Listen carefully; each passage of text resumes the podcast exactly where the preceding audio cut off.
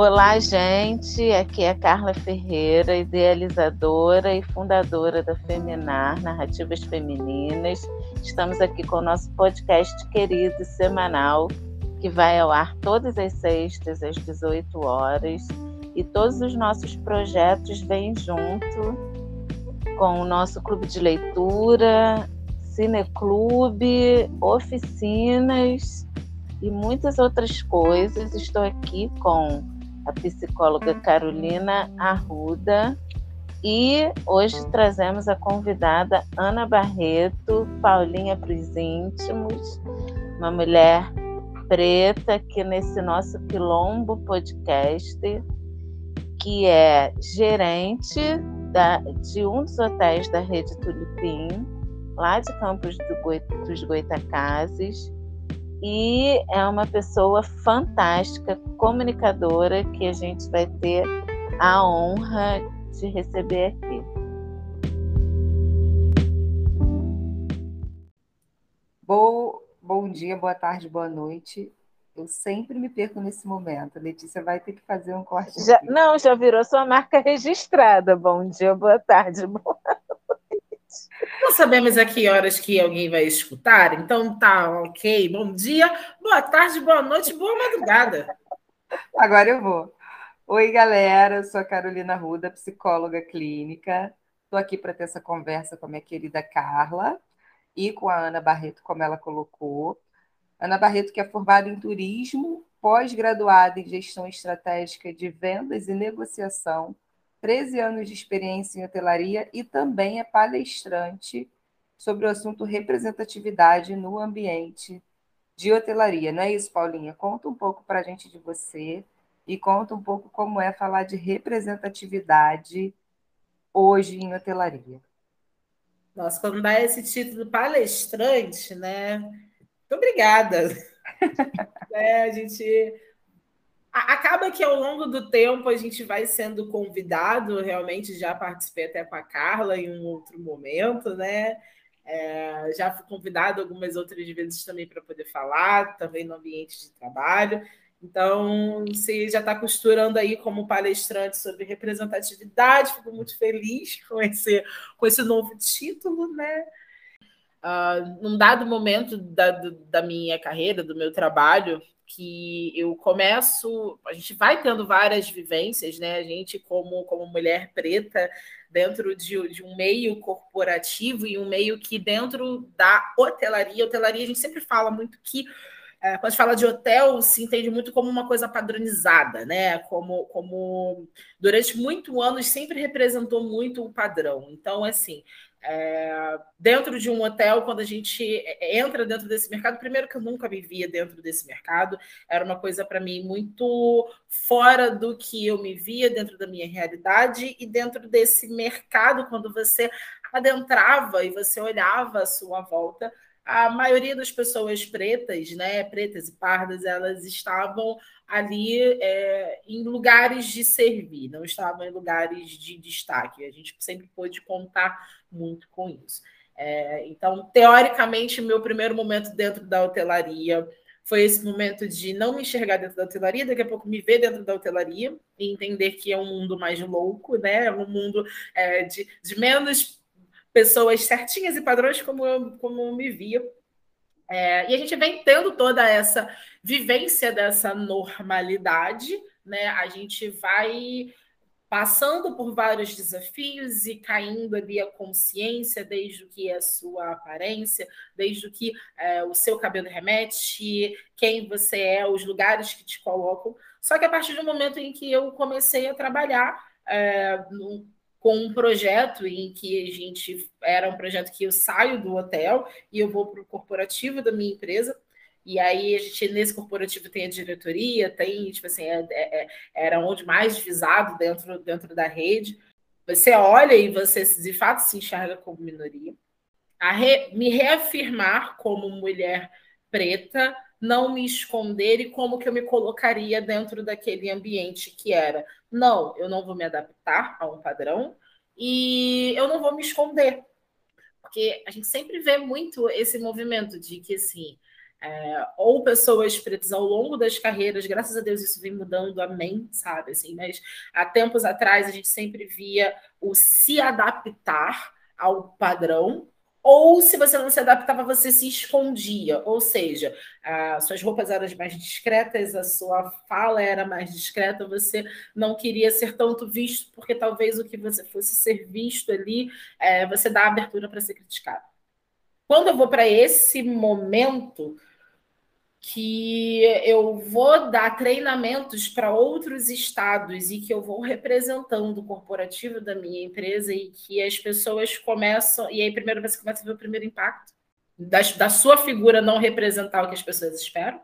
E você come, eu começo a ter um impacto que são as pessoas, principalmente quando eu vou para o Nordeste, tá? as pessoas que me enxergam começaram a falar: nossa, você é uma negra no corporativo nossa, você, do jeito que você ensina, do jeito que você está aqui, você me faz eu sentir capaz. Nossa, eu nunca iria imaginar.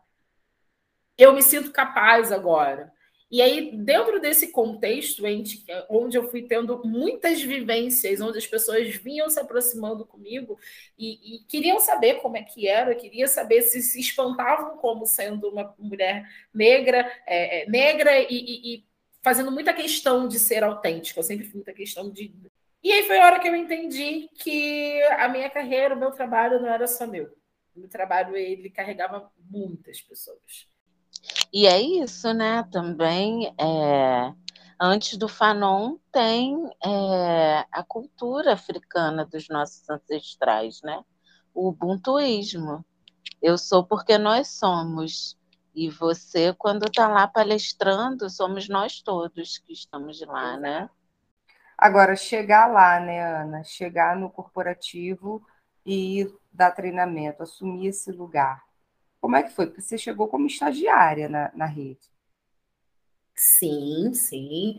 É, cheguei como estagiária, estagiária de governança, como, como eu falei, era um mundo onde eu não me via, onde eu achava não me encaixava, eu via um mundo completamente padrão e, quiçá, né, uma adolescente extremamente, eu me considerava a roqueira riponga, o que, que eu iria fazer daquele, daquele espaço. É, eu comecei dentro da governança, depois eu fui para a área de eventos, né? Então, eu passei como estágio na área de eventos, e aí um, um dos pontos que eu sempre levanto era a, a, vontade de sempre fazer além. Então, enquanto estágio, eu, eu, eu comecei ali no estágio e, e, era designado uma função. Você vai fazer plaquinha, você vai atender telefone, você vai cortar tal coisa. E eu falava, cara, tem um computador parado, existe um segundo e-mail. Por que, que eu não posso ali fazer e executar. E aí você se mostra capaz, você aproveita as adversidades para poder, de fato, é, é, é mostrar o seu trabalho e a partir daí a gente vai galgando, vai crescendo.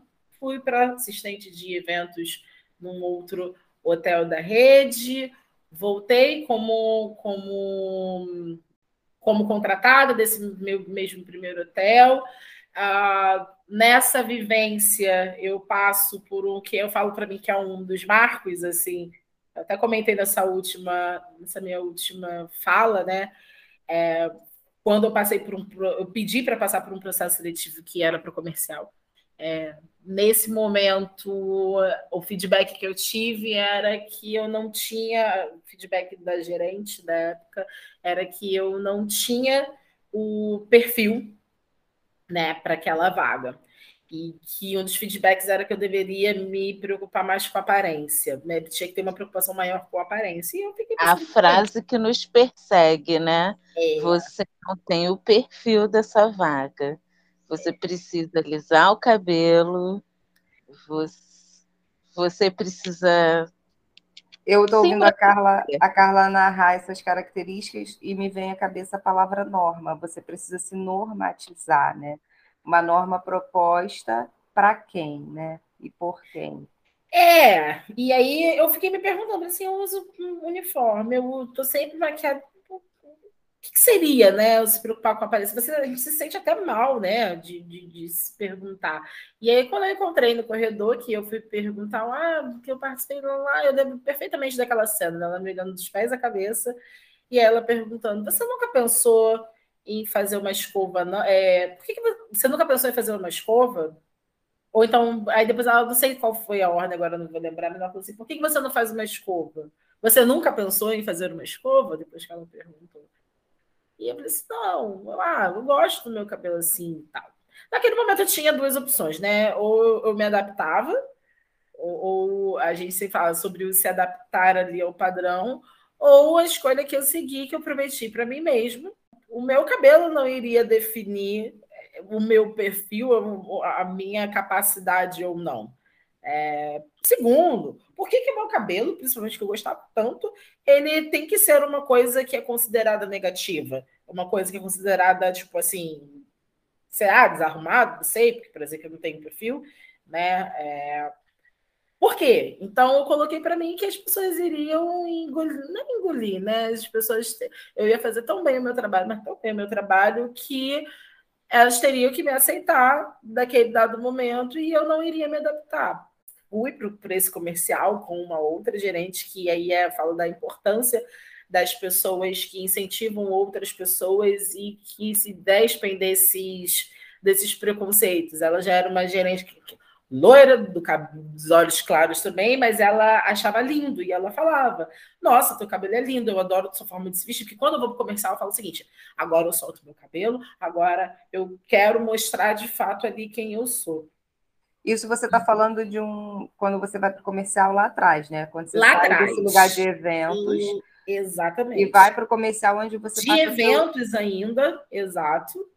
Mas por uma outra gerente que já tinha uma visão contrária. Ela já olhava todas aquelas características, assim, primeiro que ela olhava primeiro o trabalho, né? E pelo contrário, quando eu chegava com o meu cabelo, ela falava: Nossa, eu acho lindo, adoro sua forma de se vestir, tipo assim, eu acho você super autêntica e tudo mais. Então, assim, pessoas que validam também. É, é, não é que a gente precisa da validação, mas é muito importante também você não ser, aquilo ali não ser considerado como negativo. E, e eu passo por esse comercial, abre esse processo depois de um tempo, fiquei, fiquei, vamos dizer que oito meses na parte do comercial, abriu esse processo para o pro projeto, que era um projeto de implantação do sistema, e eu participei do, do processo seletivo, e daí eu vou para a área como especialista de eventos, né? Treinamento e implantação do sistema de eventos, e eu vou para o corporativo. Nessa minha virada foi quando assim, a gente fala, né? E aí, como é que vai ser ali no corporativo. E a gente volta para aquele mesmo lugar de tipo, será que eu vou ter que me adaptar novamente? Será que eu. Que, como é que vai ser? Eu não sei, tal, talvez a gente vá ter a, a mesmo, mesmo questionamento de outras pessoas, mas a gente, pessoa preta, a gente tem muito mais medo de ser julgado de uma forma ou de outra. A gente sempre acha que assim, ah, eu vou ter que fazer escova, eu vou ter que me adaptar ao perfil das pessoas que estão ali. E aí foi novamente uma segunda decisão, que foi aquilo que eu falei lá atrás, né? Foi quando eu decidi novamente que eu estaria ali dentro das minhas características e que é, eu não iria me esconder, sabe? Assim, o principal era eu não, eu fiz questão de não vai ser agora que eu vou me adaptar para me sentir à vontade dentro daquele meio e eu também não vou me esconder. E aí começa Me fala uma coisa, Ana, e como é que era em casa, né? Essa relação sua com a sua imagem na sua casa, com a sua família, isso era validado, não era? Como é que era isso para você?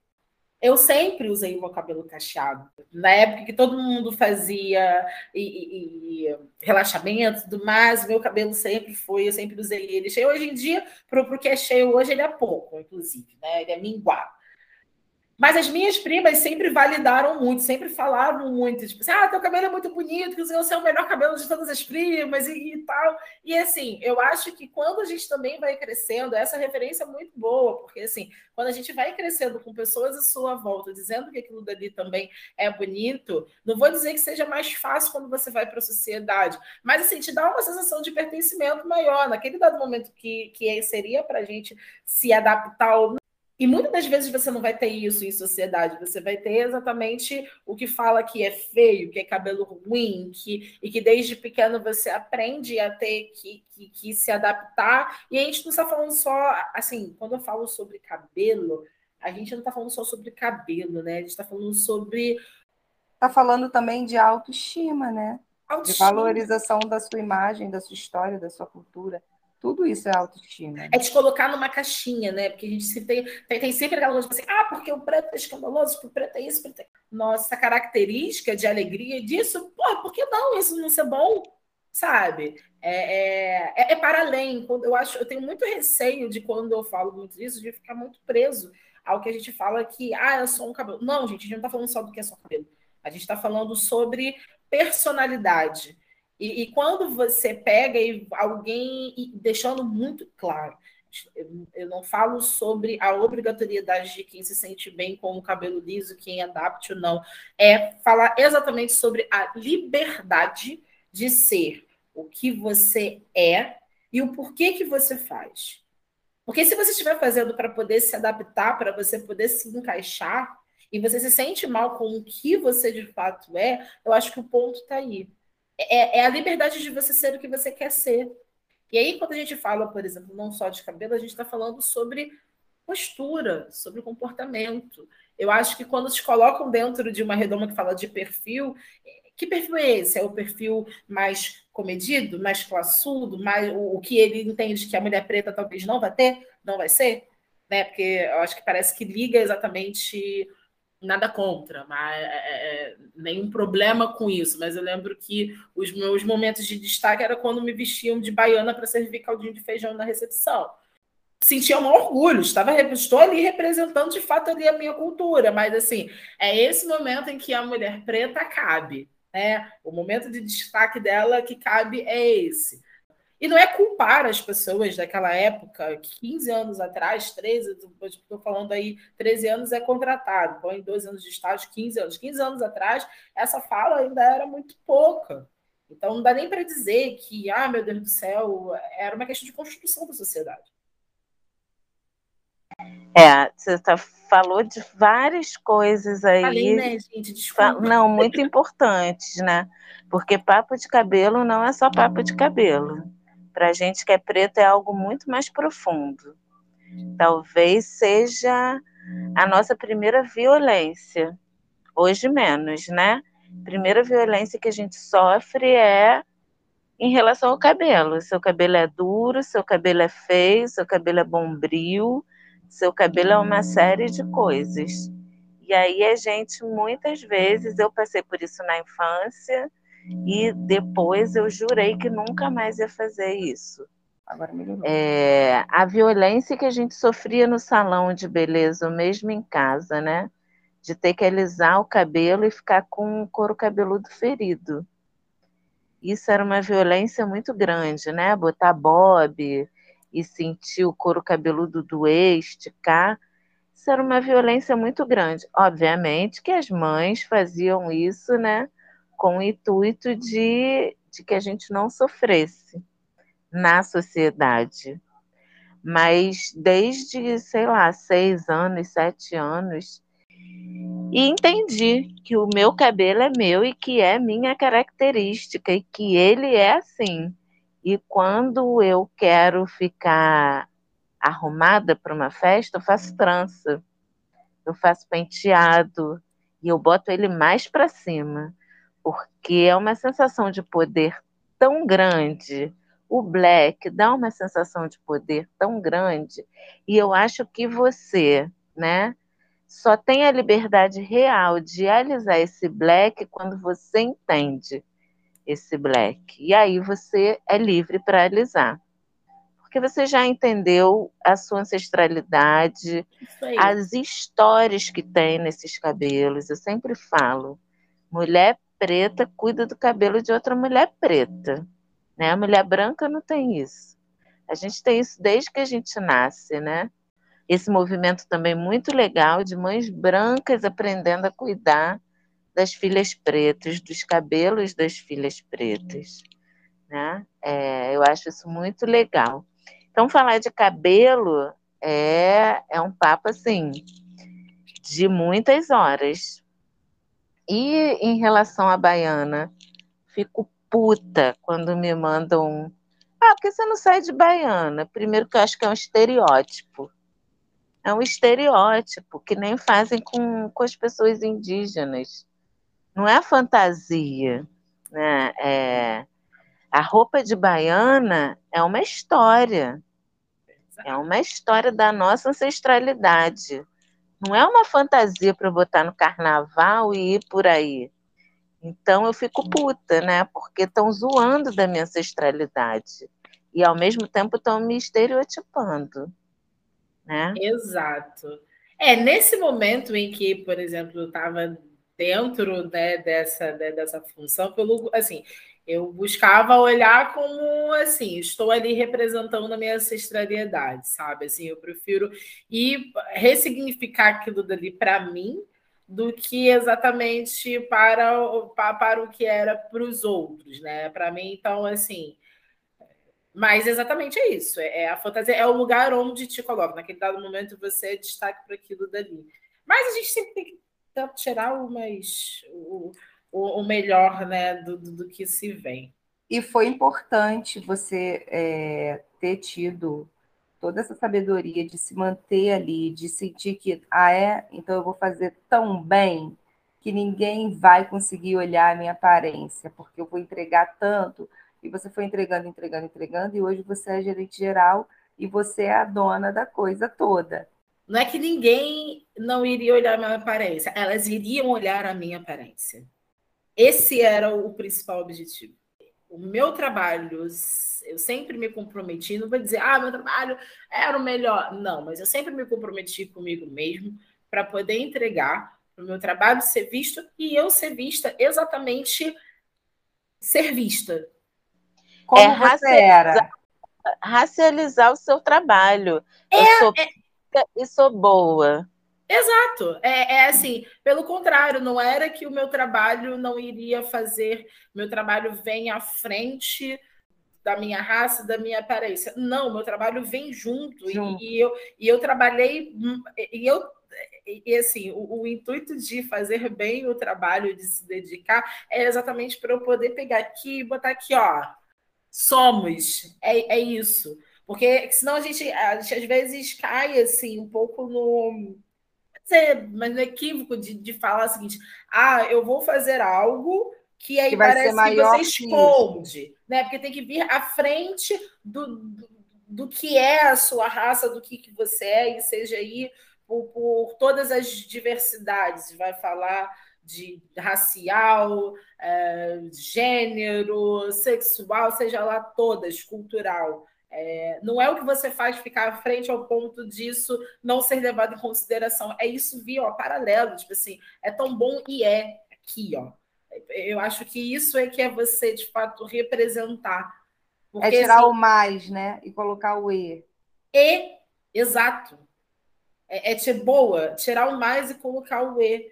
Porque, assim, não vou dizer que, que em outro. A gente tem muitos profissionais negros e, e, mas o que eu falo é, sempre tivemos, mas assim, o, o quanto que às vezes a gente sempre se escondeu. E a questão é, assim, quantas vezes foi aceito pela excelência no trabalho, mas a excelência no trabalho ficava é, à frente de uma coisa que parecia que assim precisa compensar. O que eu digo hoje é o seguinte: sei se seria criticada por isso, mas eu falo o seguinte: eu busco fazer o meu trabalho, eu busco ser o, o não vou dizer que eu sou a melhor, tá? Mas para mim eu tento fazer o melhor que eu posso. Eu tenho a possibilidade de chegar nos espaços, que nem assim, a gente teve uma convenção agora nacional com a equipe internacional, e eu fiz tranças e eu cheguei no meio de uma galera e eu cheguei gerente geral de trança e pá.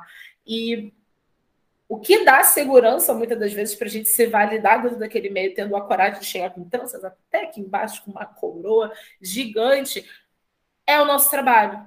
Porque, assim, é, se ainda há espaço para que aquela figura seja julgada de uma forma negativa, se ainda nessa face, em 2022, é, eu estar de tranças ou usar o meu cabelo cacheado, der ainda lugar para pessoas acharem que aquilo dali não convém, está um pouco fora ali, mais ou menos, do padrão, o meu trabalho vem aqui, ó, pum, vambora. Então, você até nisso você vai ter que segurar. Mas eu prefiro acreditar que em 2022 isso não acontece mais e que assim eu já tenho toda a liberdade para andar da forma com que com as minhas características da forma com que eu me sinta bem do que eu quero e eu já penso que a nossa excelência é o pé na porta, né?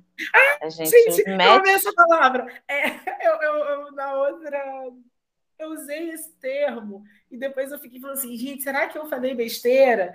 E, e realmente no bate-papo desse, aí perguntando e perguntaram para mim, foi a primeira vez que eu falei dessa forma, que aí perguntaram assim, ah, uma dica para as minorias e dicas para essas mulheres pretas, lá, três, melhor de três e tal, e eu falei assim, eu chegar com o pé na porta.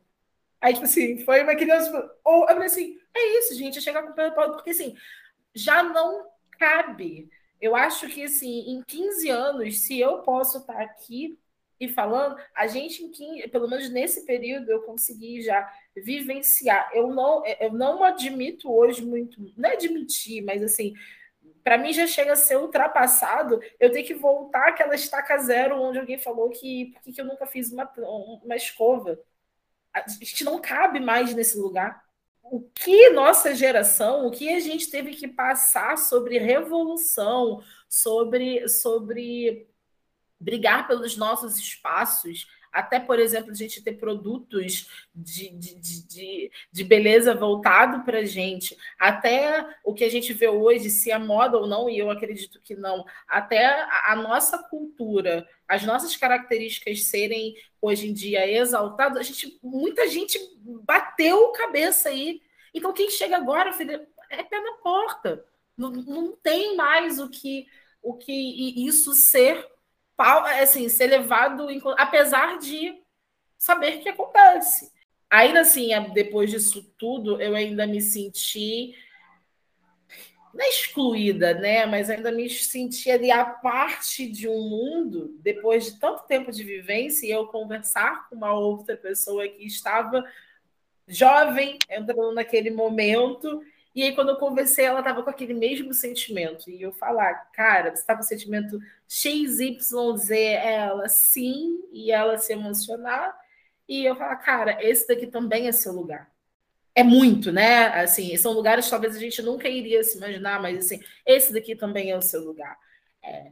Então, assim, ao mesmo tempo é contraditório, você vê uma, a galera também nova ainda passando por isso. E a gente já, a gente já, já chegou com o pé na porta tantas vezes que é chegar com o pé na porta. Quantas outras gerentes gerais pretas tem na companhia, Ana? Que eu lembre só eu. E que eu lembre, eu acho que eu sou a primeira. É isso, e é, é aí que está a representatividade, né? E é assim, essa galera mais nova, né, que, que, que ainda tenta se adequar né? Tem umas palavras que eu gosto muito, tipo sabença, tecnologia ancestral. São coisas que eu fui aprendendo nesse aquilombamento né, com outras mulheres e que fazem toda a diferença para a gente. Com certeza, você tem um jeito de gerir que é diferente das outras pessoas, que é muito mais afetuoso. Né? Ontem a gente discutia sobre afeto, né?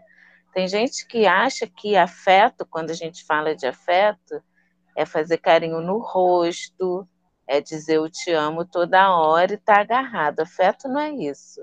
É preocupação com o outro.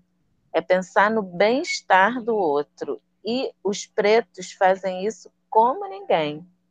Quando então, você falou ah. também, né, de antes até do podcast, né, de quando a gente é, nasce negro, né, pela segunda vez, se torna negro, percebe que é negro, também é isso que você falou, né? Ah, porque falam que a gente fala alto, que a gente né, grita. É isso, a gente grita, então vamos gritar, vamos gritar com amor, porque na família de preto, quando um está doente, todos vêm cuidar. Na família de branco, deseja boa. Não, vai dar tudo certo. É assim, né? E, e são essas coisas que modificam tudo que a gente faz, são nossas sabências, né? E tenho é. certeza que você é a gerente que cuida do bem-estar. Sobre a Ana sendo, fazendo gestão, posso falar um pouco, que eu vi, né? Tive a oportunidade de fazer estágio no RH do hotel enquanto ela era gestora de governança. E eu me lembro de como aquela sala ficava quando a gente queria conversar alguma coisa e entrava na sala da governança e fechava a porta. Lembra desse momento? Que a gente entrava, fechava a porta, as pessoas já sabiam que não era para entrar, e acontecia comigo também, porque eu estava no lugar de estagiária, às vezes ia lá, né, pegar uma dica. E quando a gente via que a porta estava fechada e tinha uma pessoa dentro da sala dela, a gente já sabia que estava acontecendo ali um acolhimento, um colo, né? E era um marco, e isso me marcou muito também, assim, porque era uma gestão diferente, era uma gestão generosa, era um lugar, um espaço onde se tinha segurança para falar e para aprender também, né? Porque eu sentei ali para aprender algumas vezes, né? É sim, nossa, fico tão feliz assim quando eu vou escutando assim, esses relatos, porque até a gente fala assim, ah, parece que até para inflar o ego, mas não, não é. é. Eu vou puxar um pouquinho desde quando eu falei que é o momento em que a gente, que eu, que eu vou dar treinamento e que tem essa percepção, que não é só meu, é, e que a gente vai passando por esses espaços e aí não dá passar por esses espaços e somente passar. Por onde sempre passei, eu sempre pensei o que, que eu poderia colaborar, seja com uma palavra, seja inclusive ensinando, seja você está com dificuldade nisso, quer aprender? Então vamos embora, vamos fazer. Seja dando palestra, que eu sempre falava que quando você um preto vale do outro, né? Então, quando você entra numa sala de aula, pode ter certeza que todos os pretos eles vão estar olhando com os olhinhos, ó, ali brilhando, e tem aquele aquele cumprimento que a gente entende que é aquele cumprimento de assim, cara, você tá aí, e o quanto que as pessoas vinham e perguntavam e pediam acolhimento. Quando eu fui, de fato, para a gestão de governança, para mim foi extremamente importante, que é quando eu a gente acha que, que já está muito pé no chão e aquilo dali não vem nem para você estar tá pé no chão, é você cravar ali as raízes e voltar para sentir o que é aquilo dali, né? Para você voltar a entender o que, que são as necessidades das pessoas. Para mim nunca fez muito sentido. E aí quando até o RH hoje, é, recentemente eu falando, quando fui convidada para falar disso para a empresa, e eu coloquei uma palavra que eu falava assim: para mim nunca fez sentido passar pelos lugares, o meu em volta continuar o mesmo. Sempre foi muito. Eu preciso, para eu ficar muito feliz profissionalmente, eu preciso ver pessoas à minha volta crescendo e o que eu consigo, o que eu posso fazer. E a gente está falando de incentivar, de fazer essas pessoas se sentirem capazes, se sentirem num lugar que elas não, que, que elas não se enxergam. E toda vez que eu fico desestimulada, que eu tô triste, é, eu volto para esse lugar que é o lugar onde me dá força, que é eu volto para as pessoas, que aí é ver as pessoas ali ganhando força, evoluindo, se vendo de forma diferente, você poder conversar, você poder. É... Isso me dá uma força absurda. E aí é o que me dá de fato força para falar o seguinte: o meu trabalho não é só meu, eu carrego muitas pessoas. É... O que eu aprendo quando eu ensino, eu dou, eu compacto aquilo dali, dou lugar para que eu possa aprender muito mais. Eu acredito muito na energia circulando. É, e aí veio do meu RH, Gisele, falando para mim, é, isso é propósito. E eu falei assim, nossa, eu nunca consegui dar nome. Quando alguém falou, ah, qual é o seu propósito? Eu ficava viajando. E eu entendi, porque assim, é para além, não faz sentido para mim. É, pode até parecer soberbo, porque, né, meu Deus do céu, eu formo trocentas mil pessoas, mas assim, é, é a vontade de você compartilhar um pouquinho, de você se vê. Então, quando eu chego como, como gerente tal, e quando eu chego e eu tenho hoje em dia uma linguagem que é estar com eles, estar ali pé no chão, que eu saio, que eu brinco com todo mundo, que eu pergunto que se precisar estou dançando com eles, estou zoando e quando eu vejo que alguém está com algum problema, vamos lá para a sala e as pessoas confiam a vida a, a você, que você vai ensinar um curso, você vai ver pessoas que chegaram como extra, como auxiliares e hoje em dia estão como assistentes, já se vendo em outros cargos. É, e não necessariamente você ser a pessoa direta naquilo dali, mas eu sei o quanto que a gente vai orientando pessoas para que as outras pessoas vão se, vá se vendo de outras formas. Não tem preço, é, é, é isso, sabe? É, quando eu termino e, e, e, algumas pessoas vêm e me mandam mensagens e passam a dizer que assim, ah, quais são as referências? E que eu dei algumas referências. E que aí você passa a ser referência de outras pessoas cara, não tem preço. É, é você falar o que a Carla falou, né? De, de, de dessa coisa de você abraçar, de você querer ver. Basicamente, o objetivo é fazer as pessoas se sentirem capazes de estar em outros lugares que não sejam aqueles que a própria sociedade quer que elas estejam. Dessa, de uma das conversas perguntaram sobre referências, né? E aí eu fiquei assim, gente, se me perguntar isso, eu fico completamente perdida, né? Porque eu se essas tipo, assim, igual a Carla que lê pra caraca e que tem trocentas mil referências, sabe? Assim, eu acho lindo. Eu, eu, eu ainda não preciso ser essa pessoa também, ainda não sou. E eles, aí eu falei assim, cara, quais foram as minhas referências? Assim, eu falei assim, cara, minhas primas. Assim, a minha referência de mulheres que, assim, já de uma outra geração, mas que batalharam muito para fazer uma faculdade, sabe? Assim, é, que eu ainda já sou de uma geração e de talvez uma estrutura de pai e mãe que eram mais um pouco mais livres com algumas coisas e elas viveram anos 80, assim, onde tinha muitos tabus. E eu olhei e falei assim, cara, que máximo! A minha, a minha referência de estudo de chegar a alguns lugares sempre foram as minhas primas. E olha isso, tipo assim, eu vou prestes a fazer 34 anos, eu cheguei à conclusão que não, as minhas referências não é uma escritora, não é um. um... Aí minha referência está dentro da minha própria família, minha mãe, minha, minhas primas. Cara, como isso é incrível, como é. Sabe? Por isso que você não é essa mulher das letras, né, da literatura, como você colocou. Você é uma mulher de estar tá no meio e estar tá cercada de gente. E, e, tá, e, da oralidade e do contato físico, visual, com você é possível alcançar todas as formas de contato, né? E volto a dizer que falo porque tive a oportunidade de estar muito perto durante muito tempo. E já conheci você em um cargo de gestão e, e, conheci você uma mulher extremamente acessível por todos. E mais que acessível, as pessoas querem estar perto de você. Onde você estava, tinha muita gente em volta. Então, quando eu queria achar a Ana, eu procurava onde tinha mais gente naquele hotel. E eu sabia que a Ana estava lá. Isso é uma característica sua, é uma presença muito cheia de presença. E a sua entrega, tanto nos contatos como também é, nos números, ela é grandiosa demais. Eu vi isso acontecer. E isso, com certeza, fez você alguém que se destacou para chegar no lugar que você está hoje, onde você é, tem não só uma representatividade como um corpo presente, você tem poder de decisão, você é alguém que, de fato, tem representatividade, né? Você você faz gestão de pessoas pretas e brancas, e seja lá quem for que chegar naquele espaço.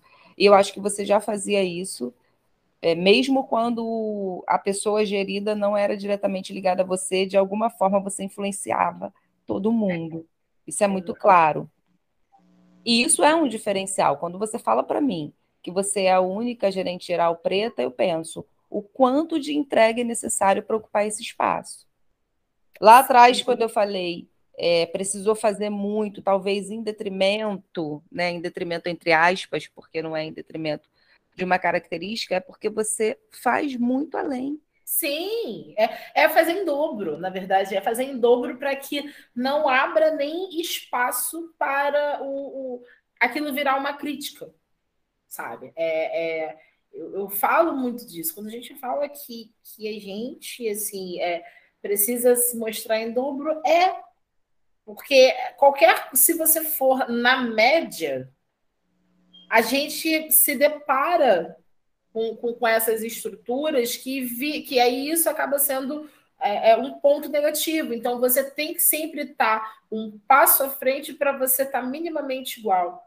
É, você falou sobre essa questão de, de gerente, de líderes negros, assim, é, antes assim de, de falar, é, eu, eu, começo, eu falei assim, cara, mas como é que eu vou falar sobre minha trajetória e eu vou falar sobre isso sem, sem que pareça é, é vitimismo? Porque a gente ainda tem pessoas que pensam assim, né?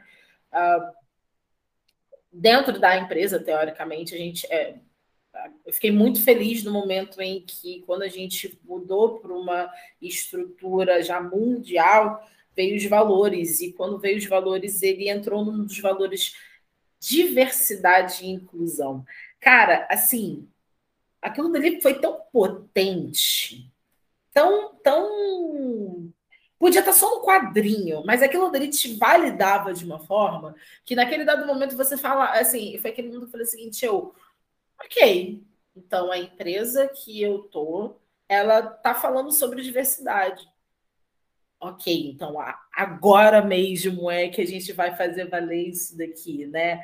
Porque assim, você ainda está dentro de uma estrutura que te deixa muito com o pé atrás, mas ainda assim você ainda pode falar assim, ah, mas a gente não está falando sobre diversidade, a gente não, não, não, não tá ali. Eu fico muito feliz hoje em dia de, tipo assim, não, é, talvez não está como deveria ser o ideal, mas é bom estar tá, hoje em dia ver corporações é, esse movimento, sabe? Assim, esse movimento ainda é necessário, sabe? É, é, como isso é importante, que isso não seja só no papel e da boca para fora.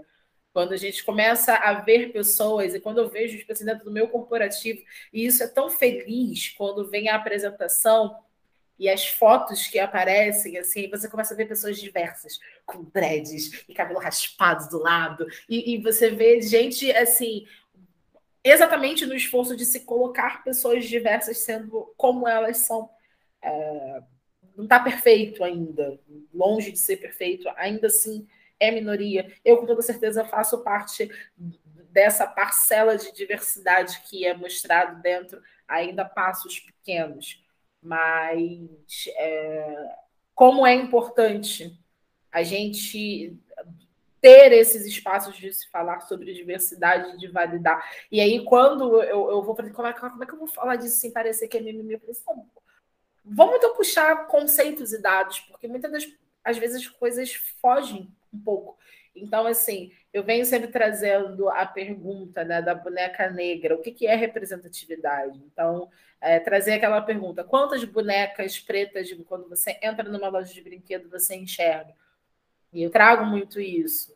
E, e, obviamente as respostas vão ser quase que é, é, muito difícil. E aí a gente vamos trazer dados. Eu trouxe dados até de uma coluna é, de um amigaço meu, Irapuã Santana, que ele fala muito sobre essa. É, tem muito essa luta racial, né? Uma pessoa extremamente importante nesse contexto, até depois passar para vocês, vocês conhecerem o trabalho dele.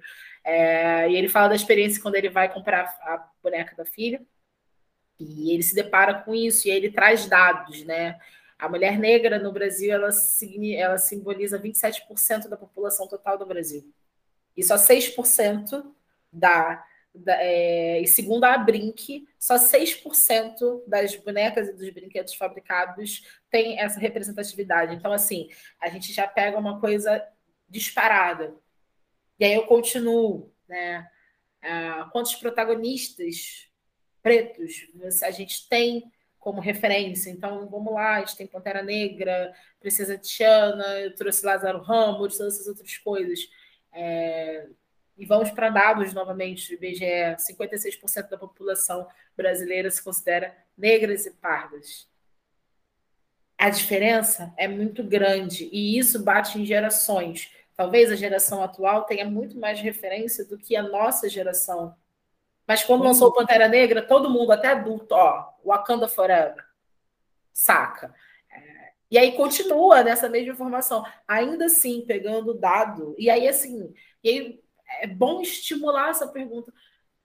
Quantos você vê? E aí, quando vai caindo no racional das pessoas, essas proporções, ainda assim, não é você fazer. A gente fala assim, é material está aí para se estudar. Concordo, né? A gente não tem que ficar ainda explicando. Mas em algum dado momento, você, quando você joga essas informações, você vê quanto que falta de informação ainda, porque você vê na cara das pessoas o racional caindo. Tipo, você, sabe? O negócio fazendo conexão. E a gente vai para outra pergunta. Pegando ainda que a população negra brasileira tem, são, representa 56% da nossa população, negros e pardos. Quantas pessoas em cargos de liderança a gente vê? E aí, quando as pessoas começam a contabilizar, um, dois, só você, caraca, realmente. Qua... Vamos para outra pergunta. Em quais os cargos? E quando você vai furando bolhas, enquanto mais elitizado você está, menos ainda você vê. E quando você olha quais os cargos que as pessoas negras estão. Então, quando a gente traz esses dados, cara, não tem muito como confrontar. Sim. Sabe? Paulinho, eu adoro as perguntas, né? Eu acho que o maior movimento antirracista que a gente pode fazer é esse das perguntas, né? Porque tem aquela história assim: ah, eu tenho um amigo negro que é médico. Eu gosto de perguntar, mais um amigo? Você tem um amigo que é negro, que é negro e médico? Quantos amigos brancos médicos você tem? Boa. É, porque eu tenho um amigo que é negro que é juiz, um amigo negro que é juiz. Conheço. Quantos, quantos brancos você conhece? É só comparar. A realidade está aí, né? Mas as pessoas, elas.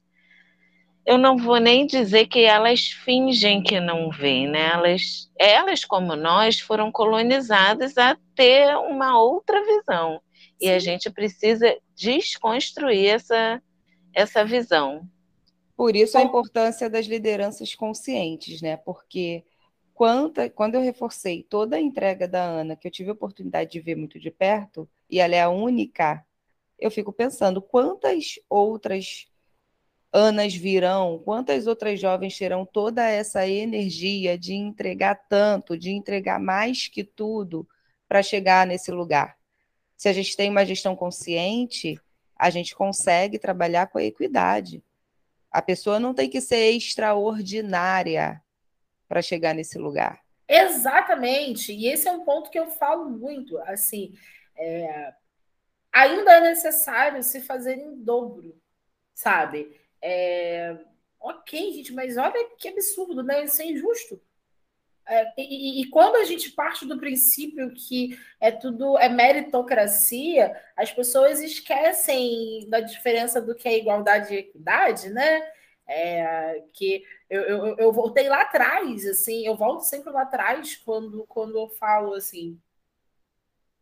A minha criação, eu não tive a, a escola particular, curso, essas outras coisas, assim. E, e, eu tive o grande prazer, hoje em dia eu falo assim, eu tive o grande prazer de...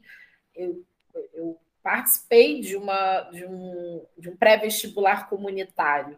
E aquilo dali simbolizou muito para mim, porque as pessoas que davam aulas nesse pré-vestibular geralmente eram alunos que já tinham passado pelo aquele ambiente e que voltavam para poder dar aula no mesmo lugar que estudou. E aquilo dali, para mim, assim, obviamente, eu não estou é, no lugar de dar aula, eu não tenho conhecimento de, de, pessoas ali que participaram da PUC, isso, isso, aquilo e tal, é, que era um grande orgulho. Mas é, é energia girando, né? Então, assim, tava, é, é, são aquelas pessoas que estavam ali dando o seu tempo, né, para poder, para poder ensinar outras pessoas Ok, a gente tinha esquema de bolsas e todas as outras coisas, mas eram pessoas que já passavam por ali e estavam ali ensinando para dar lugar de outra para outras pessoas chegarem nesses lugares. É, eu não estou dentro de uma sala de aula, mas eu quero ser também essa pessoa que vá fazer com que as pessoas se sintam também capazes. Para mim foi uma descoberta fazendo, montando esse material e fez assim, caraca, que legal aí eu trouxe, né? Você sabe a diferença de representatividade para representação? Muito legal, assim. Tava vendo uma entrevista da Djamila e a Djamila né, fala sobre isso. Depois eu peguei outros textos, né, falando sobre essa diferença aqui. Representação é você ter as pessoas negras de dentro de lugares de destaque. Ainda assim, representação é muito importante, ela é necessária. Mas mais importante do que representação é representatividade, porque nada adianta você também estar ocupando esses espaços e continuar reproduzindo os mesmos comportamentos e o mesmo pensamento é, racistas, machistas, homofóbicos, e, ou seja, não basta você só estar lá, porque você estar lá e continuar tendo a mesma, a, o mesmo comportamento e reproduzindo, você mantém aquele sistema. E aí, representatividade ela vem como um ponto de. A representatividade é para além. É quando você está nesses lugares e você movimenta para que você consegue movimentar o sistema de dentro. É quando você faz com que outras pessoas que se sintam espelhadas ali, você movimenta, você luta por elas, ou você dá espaço para elas, ou seja, é, é, tem um sentido maior, tem um sentido de luta, ação, tá ali, é ação. Então, a, a, gente sempre fala assim, ah, não, pegando o gancho com o que a Carla falou, ah, mas eu conheço tal pessoa, ah, mas eu conheço fulano de tal, tudo mais. Tem essa questão do quantificar e tem a questão de tipo, não, não é porque também não é só não é só visto. Além de não ser visto, a gente também teve outras pessoas que estavam lá, né? Visto alguns representantes que a gente tem aí, infelizmente, políticos, mas não vamos entrar nesse, nesse quesito, é, que são negros, estão lá e estão criticando a própria estrutura, dizendo que nada a ver, tudo mimimi, tem que ser por, por, por, por meritocracia, esquecendo de toda, de toda a luta que se teve. É, chega a ser um abuso falar isso, né? Como se a gente tivesse as mesmas oportunidades, né? E a mesma construção social, né? É, é, é, fala tanto de oportunidade como construção social. Se a gente. Se, se, o negro dentro da sociedade durante muito tempo não fosse visto como inferior, não fosse visto como lugar de lugar de servir, é esse o lugar onde se coloca. Se fosse somente as oportunidades, é, ainda tem peso, mas é o lugar onde é normalizado. São coisas pesadas, né? É, é, é aquela parada assim, uma vez. Acho que eu já conversei isso com a Carol uma vez, que tem um vídeo de RH que para mim é muito pesado. Não sei se vocês lembram, vocês, Carla, acho que já deve ter visto um que pega a mesma função e divide dois grupos. E aí pega, por exemplo, um homem de terno ah, para um grupo, é um branco. O que, ele é? Ah, é um empresário. Aí quando chegou para outro grupo, é, ah, não, é segurança. Uma mulher com uma coisa de costura, a negra é costureira, a outra é uma designer de moda.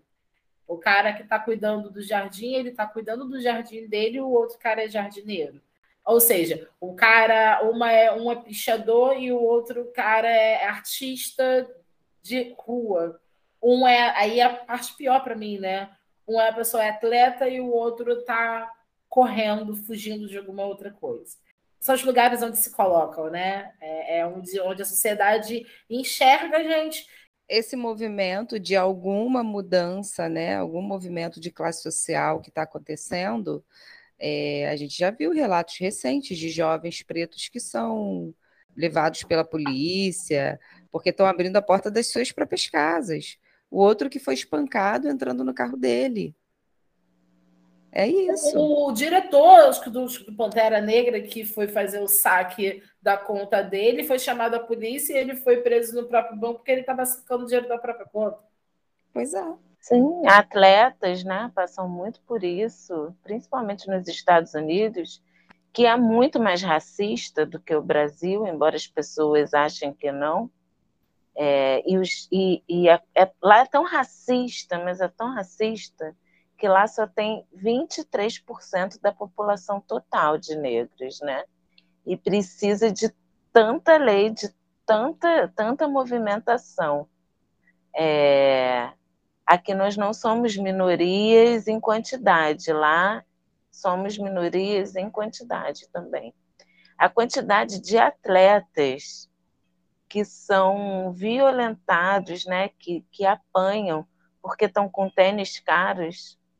Não sei se vocês já, já, já viram um filme chamado Dois Estranhos. O filme tem 10 minutos, ele não poderia ter mais. Eu não vou contar porque vou dar spoiler, né?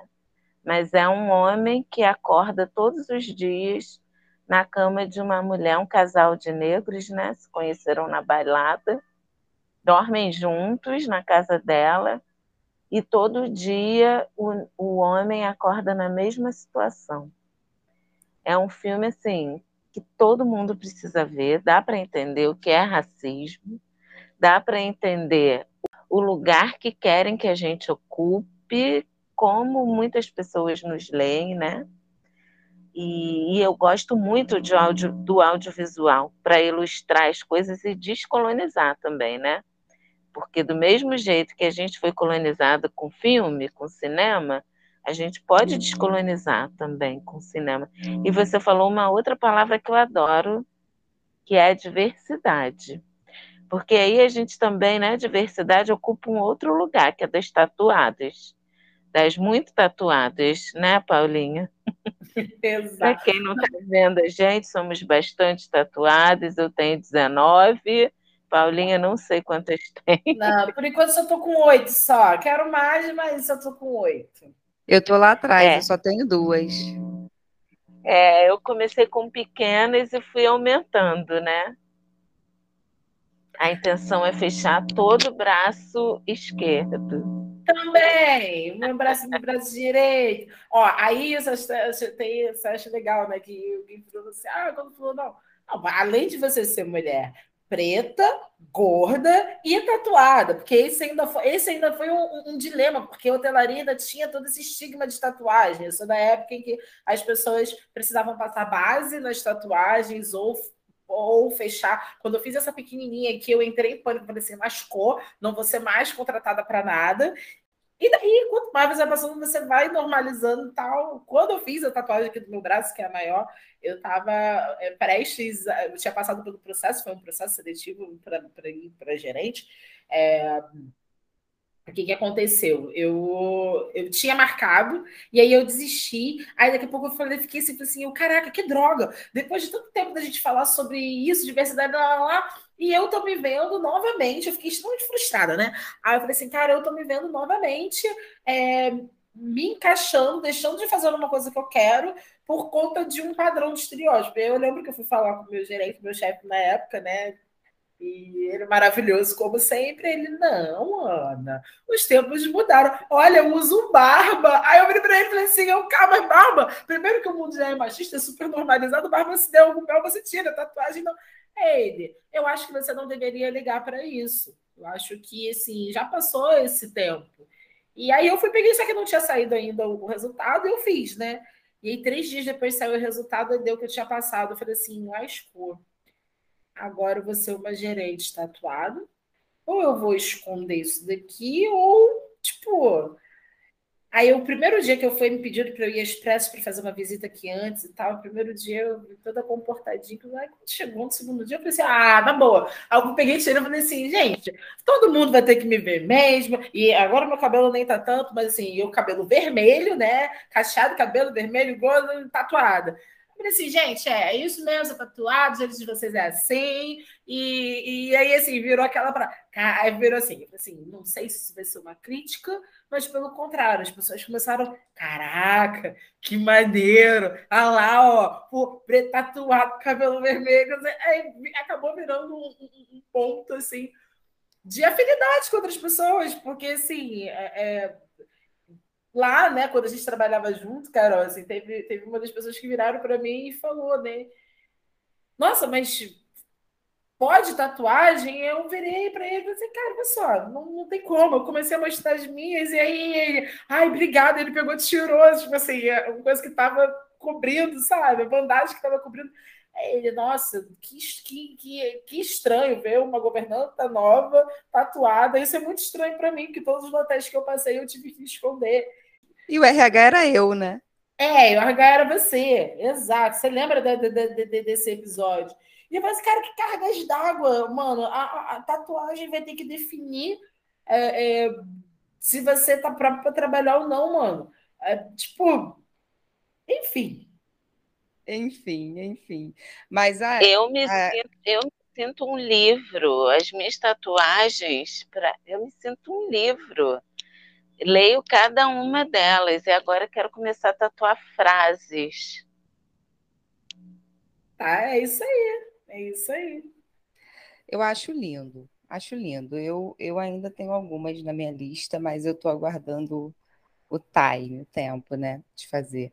Agora, é, é exceção, né, Ana, ainda esse espaço corporativo onde você pode ser preto, gordo, tatuado, ainda é exceção, não é generalizado. Falo isso porque, embora eu não esteja atuante nesse mercado hoje, conheço, né, convivo com muita gente que lida com isso e ainda tem muita violência, inclusive com profissional de RH é, quase coagido em formas de, de selecionar em muitas empresas e até em empresas grandes. É triste dizer, triste. constatar e saber disso, mas isso acontece. E, e eu fico pensando assim, que bom que a gente tem espaços que propõem diversidade, acho que isso precisa crescer. E queria ouvir de você, antes da gente caminhar para um final, o que, que você diz para essa galera, essa galera jovem que está chegando agora, que é gente como a gente? Olha. Já disse, né? Chega com o pé na porta. É, assim, o, o, pegando a galera jovem, aí eu vou falar de um modo geral, eu acho que assim não ter medo, sabe? É, é quando falo assim de, de, de, não ter medo, é a gente vai pegar, não vou dizer que vai ser fácil, não. Você falou uma coisa de extrema verdade, assim, sobre os espaços. A gente vai ocupando esses espaços, a gente vai furando a bolha e uh, tem uma hora que bate até, inclusive, até uma ilusão de que, nossa, isso já não é mais visto, e quando você se vê em determinados lugares, você vê, opa, realmente é. é. Quando você se vê em alguns outros espaços que tem, hora que até dói mais, né? Porque chega um determinado momento que você acha que não vai mais passar por aquilo e você vê que, que sim, continua. Né? É, mas os jovens de hoje, eu digo que é autenticidade, assim, assim, é não ter, não ter. Obviamente, a gente tem que ter sabedoria, profissionalismo, né? no, nos espaços, ter um entendimento também que esses espaços estão se desconstruindo. Então, quando eu falo, até tem a minha preocupação de falar chega com o pé na porta, e isso ser alguma coisa é, é, que vá para um lado negativo. Mas o pé na porta que eu digo é, assim, ter a sabedoria que, muito, que, que o mercado em si, que a sociedade em si ainda está em desconstrução, sim, então, não dá para ir na ilusão. Então, primeiro é consciência, sabe? Eu acho que ter a consciência do que a gente vive, ou seja, uh, apesar de já ter mudado muito, a gente ainda vive numa sociedade racista, sim. E se a gente for na ilusão de que isso não acontece, a gente vai se frustrar muito. Então, primeiro, consciência. Né? É, Autenticidade, eu acho que ter a consciência não é não é porta para você perder e você se adaptar. Você mantém a sua essência e sua autenticidade. Saber que às vezes vai ser um pouquinho mais difícil, mas é ter coragem. Seja no que for, sempre agregue para outras pessoas. O pouco, que você, o pouco que você conhece, você consegue ajudar outras pessoas. Você consegue acrescentar. E toda vez que você faz isso, você ganha permissão para né, aprender mais, para que outras pessoas também façam isso por você. Então, eu acho que consciência, autenticidade, coragem, e aí a gente fecha com a generosidade. não deixar de ser generoso nunca. Porque é, não dá para a gente cumprir o nosso ciclo e parar. Sabe? É, é, é um, um, eu entendo quase um egoísmo, sabe? Assim, a gente. Opa, cheguei aqui, puf, parei aqui, cheguei no meu, ganhei o meu e ponto. Não. Continua puxando, porque talvez para você estar tá ali outras pessoas, olha, puxaram tanto, quebraram tanto a cara, choraram tanto, tiveram que mostrar muito mais. Que é egoísmo a gente passar pelos lugares e não, e, e, e não ter essa visão óbvia, gente. Eu não estou falando assim, ah, Ana é Madre Teresa de Calcutá, Ana, ela faz, ah, por todo mundo. Não.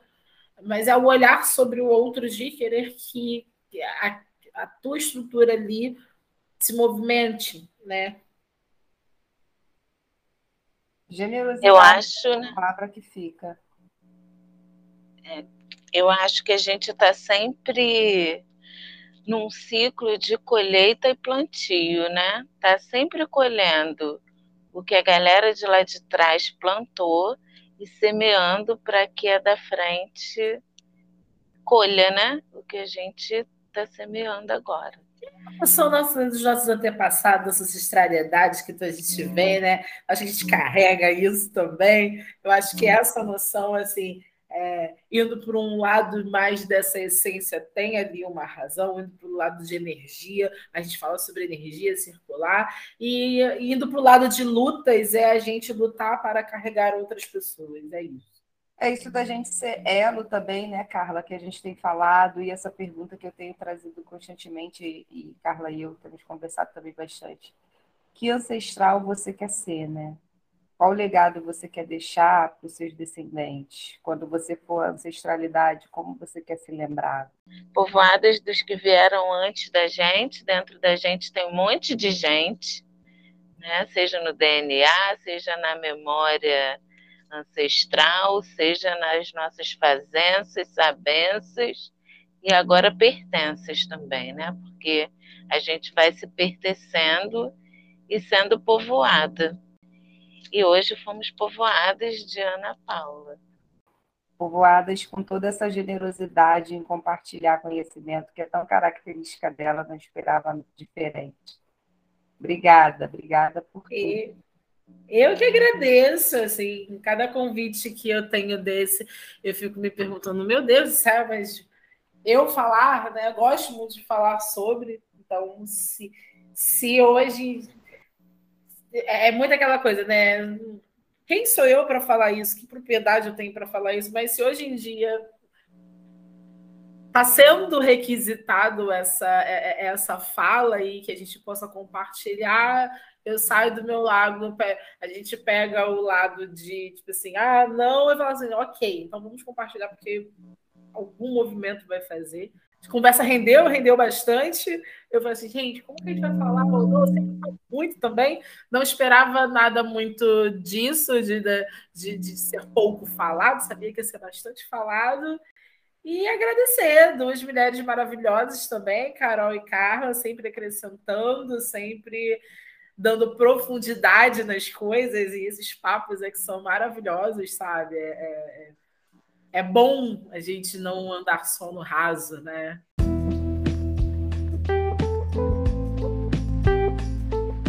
Obrigada.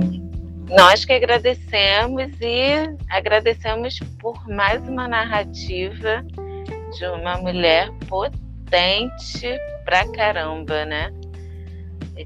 Muito obrigada e que a sua narrativa alcance muitas outras mulheres para ver que é possível. Obrigada a vocês, obrigada a todo mundo que nos ouviu até aqui. Até a próxima semana.